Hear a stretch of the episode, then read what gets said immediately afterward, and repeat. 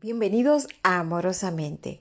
Hoy te compartiré un resumen sobre la ley de transmisión del pensamiento de Neville Goddard. Iniciemos. Todo pensamiento puede ser transmitido. Todo pensamiento puede ser visiblemente encarnado. Para entender la transmisión del pensamiento, Neville utilizó como analogía el principio del fotófono, el cual permitía la transmisión de la voz por medio de la luz. Entendamos este principio. El fotófono se componía de un aparato emisor y de otro receptor, pero en vez de cable de por medio, la transmisión de la voz se hacía a través de la luz. En concreto, un haz de luz de sol rebotaba contra un espejo y lo direccionaba a otro espejo oscilante que vibraba con la voz del hablante. La señal de la luz que venía del espejo oscilante se dirigía a un disco sensor en el aparato del receptor. Esto causaba que el sensor vibre de acuerdo a la señal recibida y reproducía la voz del emisor.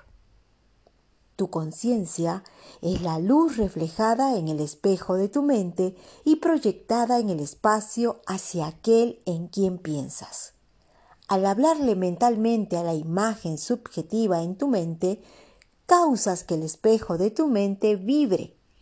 Tu mente al vibrar modifica la luz de la conciencia reflejada en ella.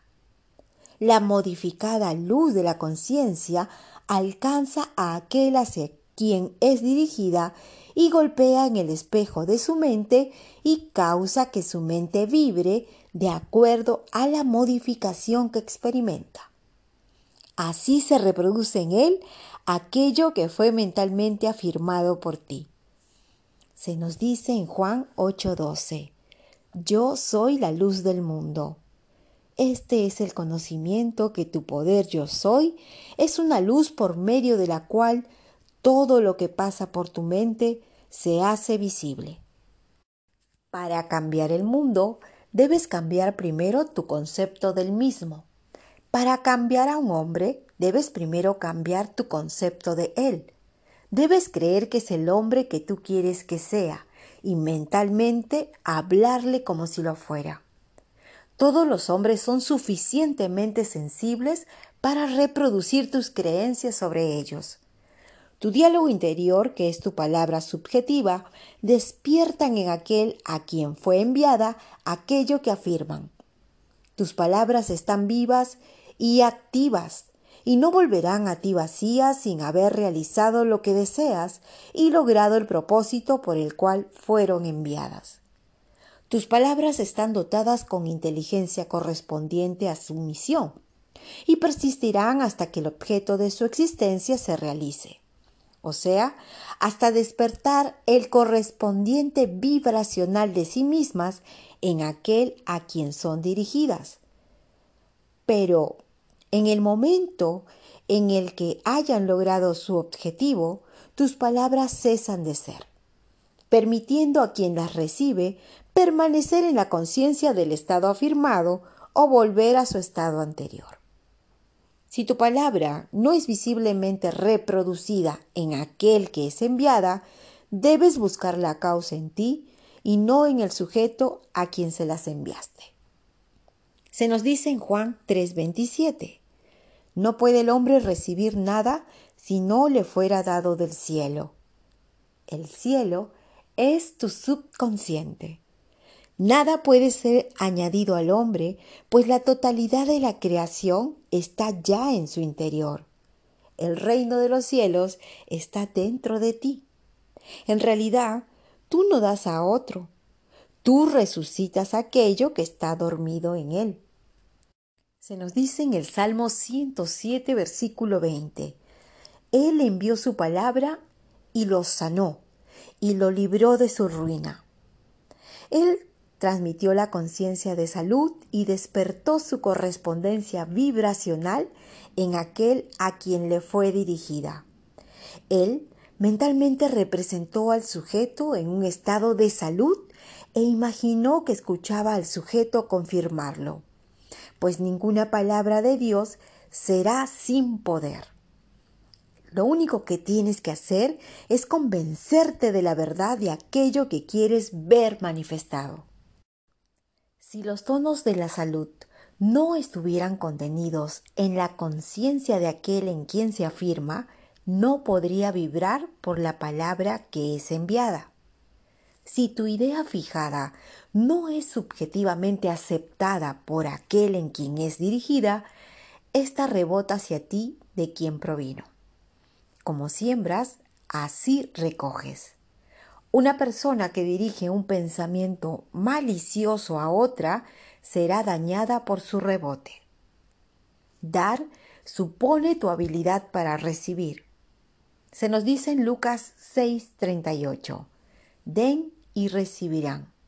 Lo que den a otros les será devuelto por completo, en medida buena, apretada, remecida y rebosante. La cantidad que den determinará la cantidad que recibirán a cambio. El sujeto no tiene poder para controlar y resistir tus subjetivas ideas sobre él, a menos que el estado afirmado por ti como verdadero sea un estado que él sea incapaz de desear como verdad para otro. Nunca aceptes como verdad de otros aquello que no quisieras que fuera verdad en ti. Para despertar un estado dentro de otra persona, primero debe estar despierto dentro de ti.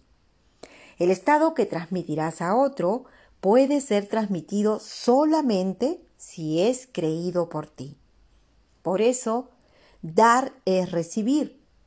No puedes dar lo que no tienes y solo tienes lo que crees. Creer un estado como verdadero para otro no solamente despierta ese estado dentro del otro, sino que lo hace vivir dentro de ti. Da y recibirás. Ya sea que el objeto de tu deseo esté cerca o lejos, los resultados serán los mismos. Subjetivamente, el objeto de tus deseos nunca está lejos.